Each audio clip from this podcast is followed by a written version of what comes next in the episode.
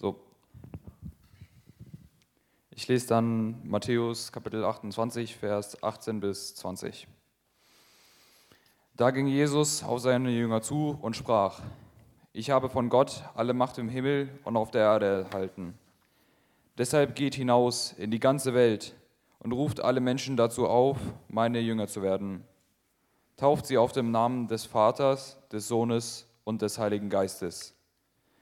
Lehrt sie, alles zu befolgen, was ich euch aufgetragen habe. Ihr dürft sicher sein, ich bin immer bei euch, bis das Ende dieser Welt gekommen ist.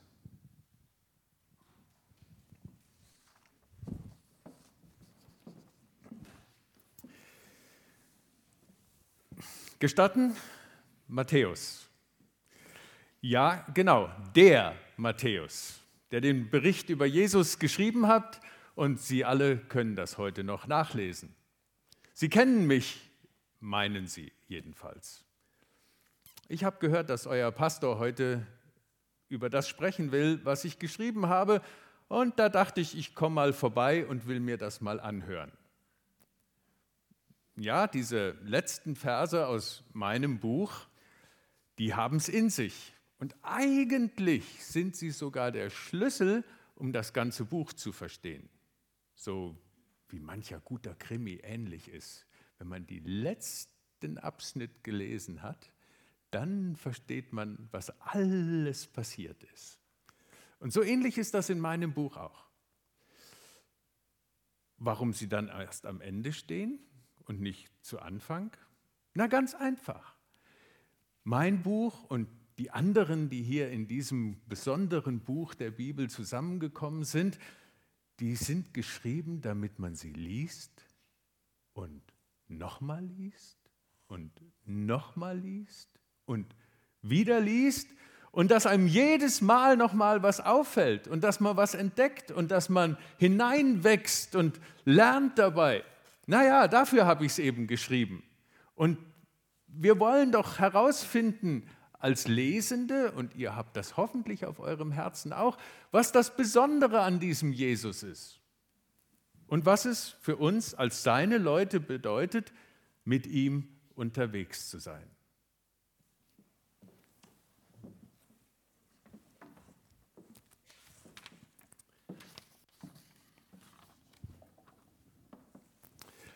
Ja, das ist natürlich jetzt für mich als Pastor durchaus spannend, wenn der Verfasser des Buches persönlich da ist und mir über die Schulter schaut und mit mir versucht zu erkunden, ob wir da auf einer guten Spur sind, wenn wir über Mentorenschaft, über Lernen und Lehren miteinander sprechen. Ich möchte lernen, ich möchte wachsen. Gibt es einen Mentor, eine Mentorin? Das ist so die Ausgangsfrage, mit der wir uns beschäftigen. Und heute fangen wir mal an, so ein Stück Grundlage zu legen. Wir fragen danach, warum dieses Lernen und Wachsen und einander Helfer sein und Helferin, Begleiterin in solchen Prozessen, warum das überhaupt wichtig ist. Warum gehört das zu unserem Christsein mit dazu? Jesus sagt zu seinem Abschied damals, lasst alle Menschen, ladet alle Menschen ein, dass sie lernende Nachfolger werden mit mir auf dem Weg zu sein. Bringt ihnen all das bei, was ich euch gelehrt habe. Hat dieser Matthäus eigentlich erklärt, was das heißt, ein lernender Nachfolger zu sein? Etwas beizubringen? Haben die Jesus-Nachfolger damals begriffen, was sie tun sollten?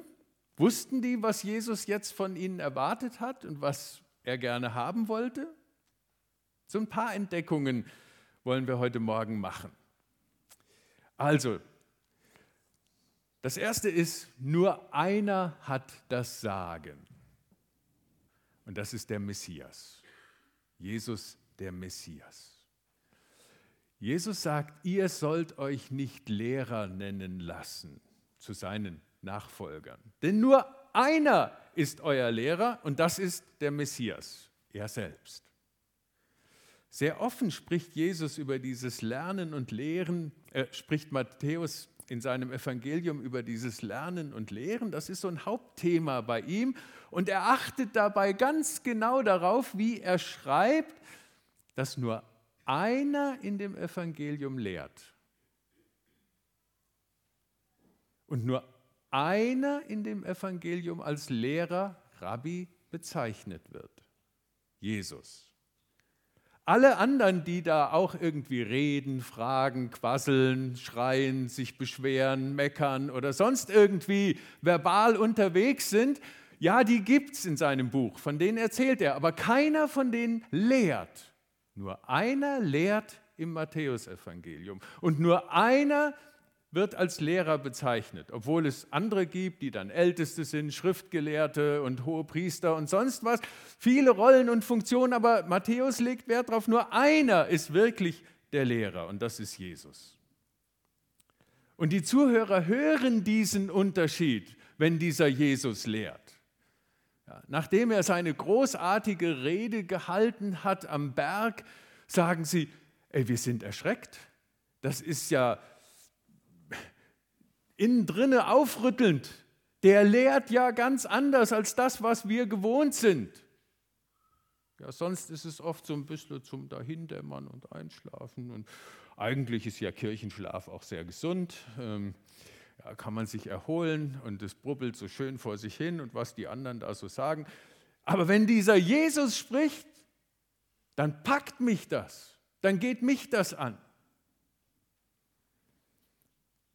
Die Menschen, die zugehört hatten, waren tief betroffen, denn Jesus lehrte mit großer Kraft und Autorität, heißt es bei unserem Matthäus.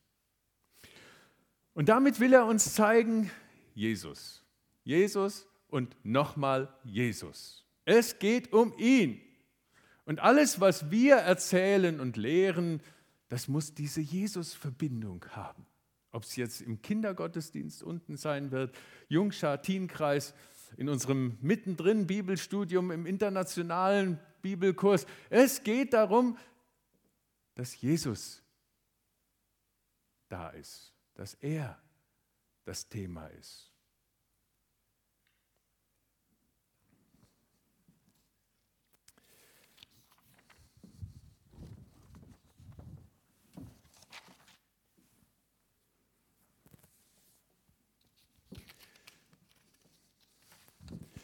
Jo, das hat doch der Pastor ganz prima erkannt. Er hat aufmerksam gelesen. Habe ich noch gar nicht so oft gehört, dass die Pastoren das gemerkt haben mit diesem nur einer. Und wir, aber ich habe mir so viel Mühe gegeben, das zu machen. Deswegen freue ich mich, wenn ihr das jetzt alle mitnehmt. Sag, einer ist der Lehrer. Ja? Genau das hat er geschrieben. Und nur einer lehrt im Matthäus-Evangelium. Und wer ist das? Jesus. Ja? Toll, sehr gut. Ah, aber ich muss ehrlich sagen, mich hat der Schalk geritten. Zweimal habe ich eine Ausnahme gemacht im Matthäusevangelium. Das eine Mal, das ist ein Zitat aus dem Alten Testament. Sucht ihr mal selber, ja? Ihr werdet schon drauf kommen, wenn ihr es dann lest. Und das andere Mal, das finde ich eigentlich super witzig. Ähm, es lachen nur so wenig darüber. Aber das ist manchmal so, wenn man einen eigenen Humor hat und die anderen den nicht verstehen. Ja? Aber ich finde es super witzig. Ich erzähle euch das mal. Ähm, nur, nur zwei Verse bevor das kommt, was heute Morgen unser Thema ist. Da ist Ostern, ja, und Jesus ist auferstanden und ähm, da waren ja diese römischen Soldaten vor dem Grab und sowas und die sollten da Wache halten. Ja, trotz Wache halten ist Jesus auferstanden und jetzt stehen die armen Kerle da und das Grab ist leer. Und dann heißt es, sie, diese Wachen, kamen in die Stadt und verkündeten den hohen Priestern alles, was geschehen war. Und die kamen dann mit den Ältesten zusammen und hielten einen Rat ab. Und sie gaben den Soldaten sehr viel Geld und sprachen, sagt ihr, dass die Jünger in der Nacht gekommen sind und ihn gestohlen haben, diesen Jesus, während wir schliefen. Ja, muss man schon viel Geld zahlen, damit Soldaten während der Dienstzeit schlafen. Ja? Ähm, und das dann freiwillig noch erzählen. Also die Bezahlung muss gut gewesen sein. Und wenn es dem Statthalter Pilatus zu Ohren kommt, dann wollen wir ihn beschwichtigen und dafür sorgen, dass ihr nichts zu fürchten habt. Die Soldaten so haben wir in Erfahrung gebracht, nahmen das Geld, taten, wie sie, und an dieser Stelle habe ich tatsächlich geschrieben, wie sie gelehrt wurden. Ja, wie sie gelehrt wurden. Weil das so offensichtlich ist, dass das natürlich falsch ist. Ja. Ähm, dass ich gedacht habe, an der Stelle kann ich das mal machen. Leider, leider haben unsere Verantwortlichen im Volk diese Riesenchance verpasst. Jesus war auferstanden. Und unsere Führer und Leiter lehren, dass die Soldaten ein Gerücht in die Welt tragen sollen, dass das alles nicht stimmt. Schade. Aber ansonsten der Pastor recht. Jesus ist der Messias, von Gott gesandt. Jesus ist der Lehrer für uns damals und für euch heute.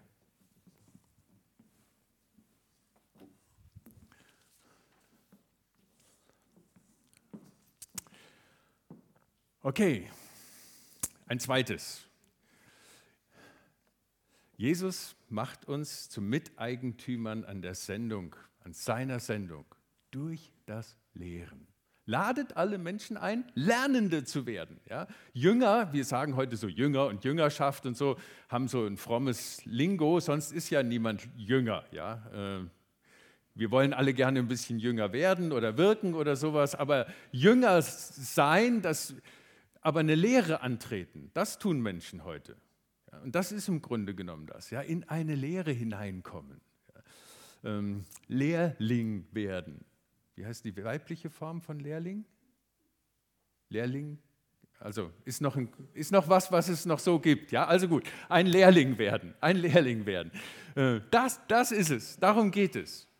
Und Matthäus beschreibt, dass das Leben des Messias von Anfang an Welthorizont hat. Und in der Weihnachtszeit werden wir das ein bisschen erkunden, wenn wir uns mit den ersten Kapiteln ähm, des Matthäusevangeliums beschäftigen werden. Es geht um die Menschheit, um den Menschen und auch um dich und mich, aber eben auch um alle anderen, alle Völker weil das Gottes Idee von Anfang an war, als er den Menschen geschaffen hat, als er dem Abraham gesagt hat, durch dich sollen gesegnet werden alle Völker, alle Familien, alle Menschen auf der Welt. Heil und Zuwendung erfahren. Sie sollen Gott begegnen können. Um das geht es Jesus auch am Ende seiner Zeit auf der Erde, als er seine Schüler dann versammelt und diese Lehraufgabe an sie übergibt und sagt, jetzt, jetzt seid ihr dran. Jetzt dürft ihr lehren. Und lasst keinen aus. Keinen links und rechts neben euch, aber auch keinen weit weg von euch. Alle Völker sollen mit einbezogen sein.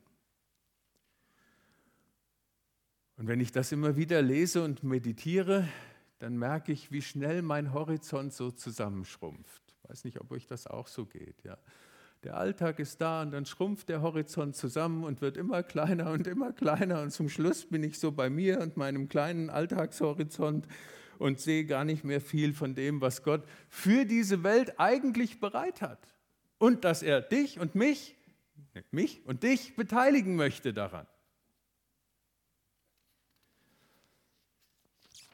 Müssen wir den Matthäus nochmal hören.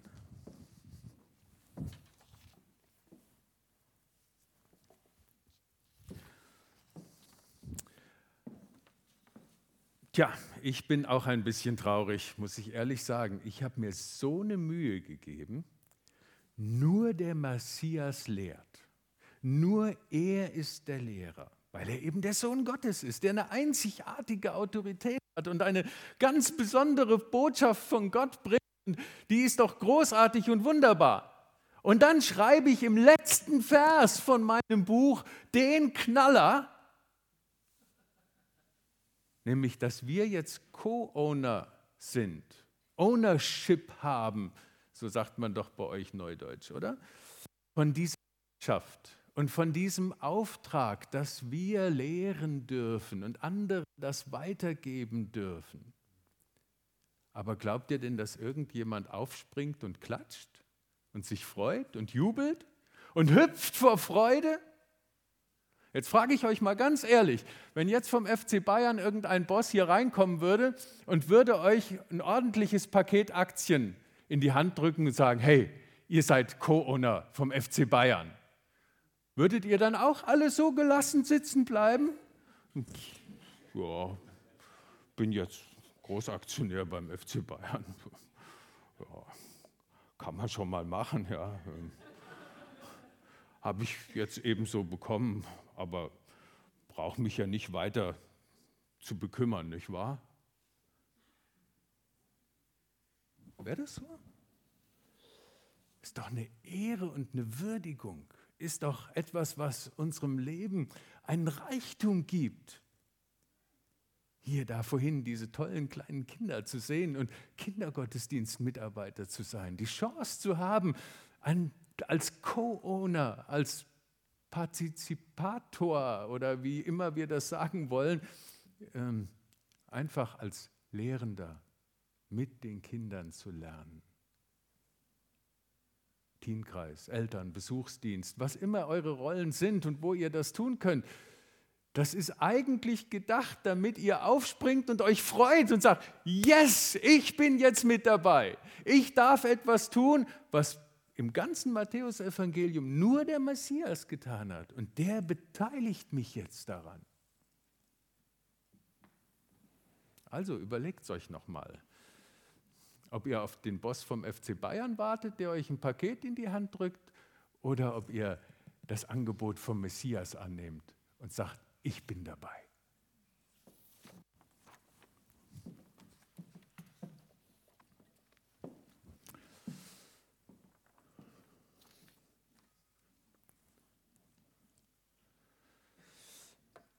Lehren ist Grundlage legen. Und Lernen bedeutet, am eigenen Lebensfundament zu arbeiten.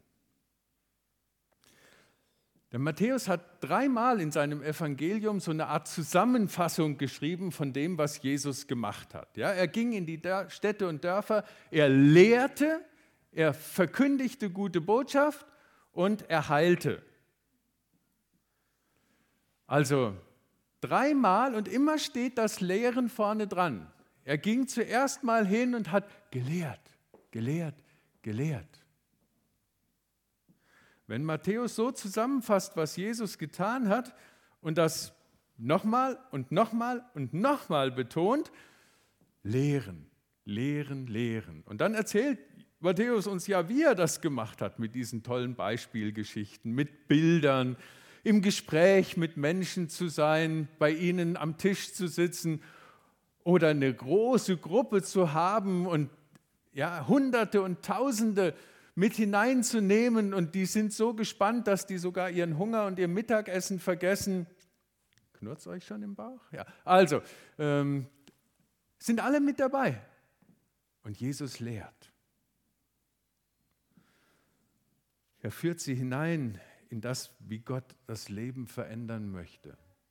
Was Gott aus dem Leben machen kann, wie da ein Sinn von Gott hineinkommt, wie sich unser Leben entwickeln kann, wie wir in Vertrautheit mit Gott leben können, wie Entlastung in unserem Leben geschieht. Und in diese Lerngemeinschaft mit Jesus kommen die Menschen nicht durch ein schwieriges Eingangsexamen. Da muss man nicht durch einen langwierigen Assessment Center gehen. Magdalene, meine Frau, hat mir vor ein paar Tagen so einen Zeitungsartikel gegeben, ähm, wo ein Professor interviewt wurde über Elite, Eliteförderung. Ja. Ähm, und wir sollten uns nicht mehr schämen darüber und so. Wir wollen doch, wir brauchen solche Führungseliten. Und, ja, und dann wurde er gefragt, wie das gemacht wurde, da in dem, dieser Uni, wo er lehrt und so weiter. Tja, und dann stand da, also von den tausend, die sich bewerben, wird dann gesiebt und gesiebt und gesiebt, gesiebt, gesiebt und dann bleiben nachher 30 oder 40 übrig, die studieren dürfen. Das ist das sogenannte Harvard-Prinzip. Ja, nimm nur die allerbesten und dann beschädige sie möglichst wenig während der Studienzeit, ähm, dann hast du einen guten Ruf. Bei Jesus ganz anders. Da sind wir Realos und Normalos und wir, die wir wissen, was in uns ist und wozu wir fähig sind. Jedenfalls immer wieder dämmert uns das mal. Wir sind eingeladen, mit dabei zu sein. Und das ist heute mehr denn je wichtig, dass wir diese Botschaft Menschen mitteilen, dass wir ihnen wieder von Jesus erzählen, denn die kennen den nicht mehr, die wissen nicht, wer Jesus ist. Das ist nicht mehr allgemeingut in unserer Kultur.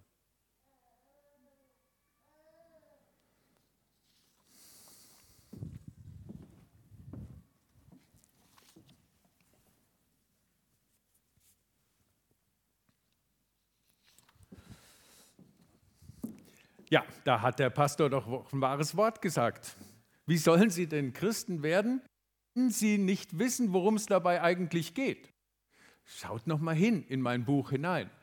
Ich habe da diese tolle, ihr nennt das immer Bergpredigt, äh, aufgeschrieben, ja, was Jesus da gelehrt hat. Und da waren von allen Regionen aus der Umgebung waren Menschen da und haben uns zugehört. Und wir, seine Nachfolger, saßen um ihn und er hat uns das erklärt, aber alle konnten das hören, alle sollten beteiligt sein, alle sollten verstehen, worum es ihm. Worum geht es ihm auch mit uns? Und erst ganz am Ende dieser langen Lehreinheit sagt Jesus zu uns allen, tja, jetzt überlegt ihr mal, was ihr damit machen wollt. Wollt ihr Lernende sein und damit eurem Leben ein Fundament geben, eine Grundlage geben, die auch sturmbeständig ist? Oder heute würden wir sagen, krisenfest ist? Entscheidend,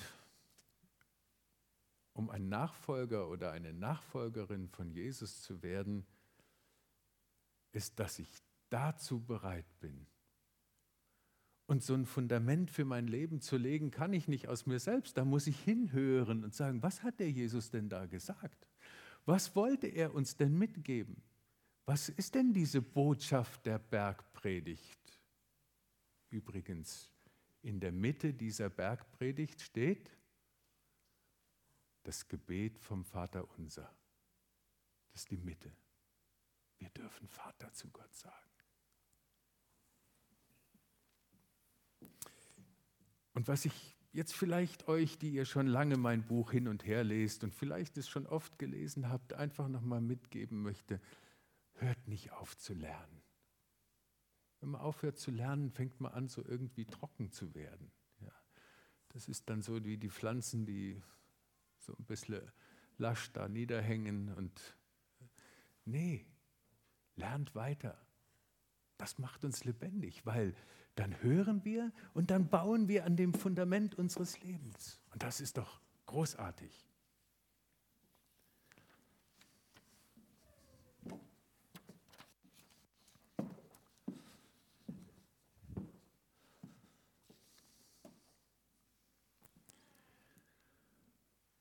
Lehren und Lernen verbindet uns mit Jesus.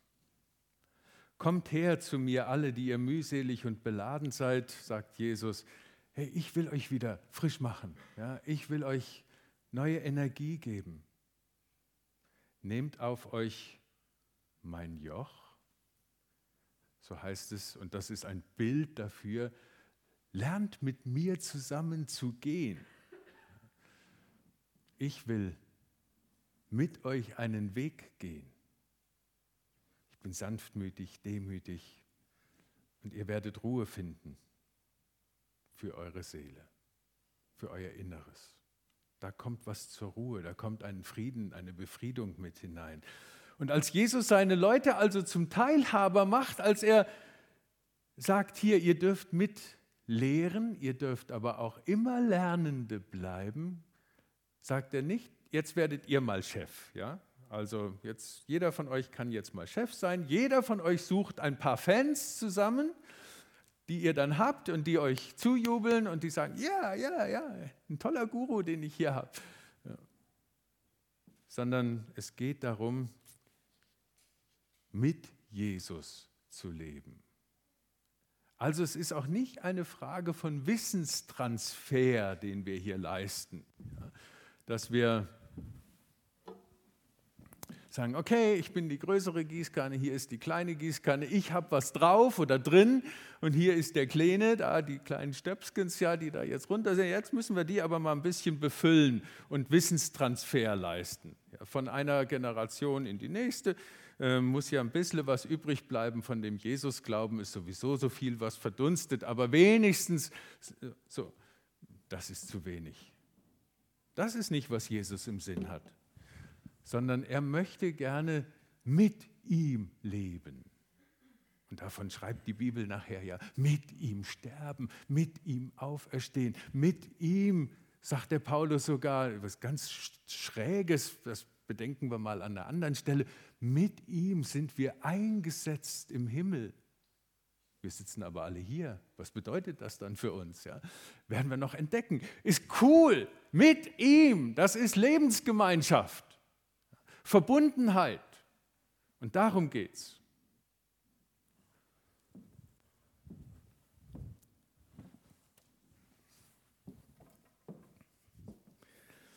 Ja, und diese Verbundenheit, die ist sogar so, dass Jesus davon erzählt hat und gesagt, Mensch, das ist mehr als Familie.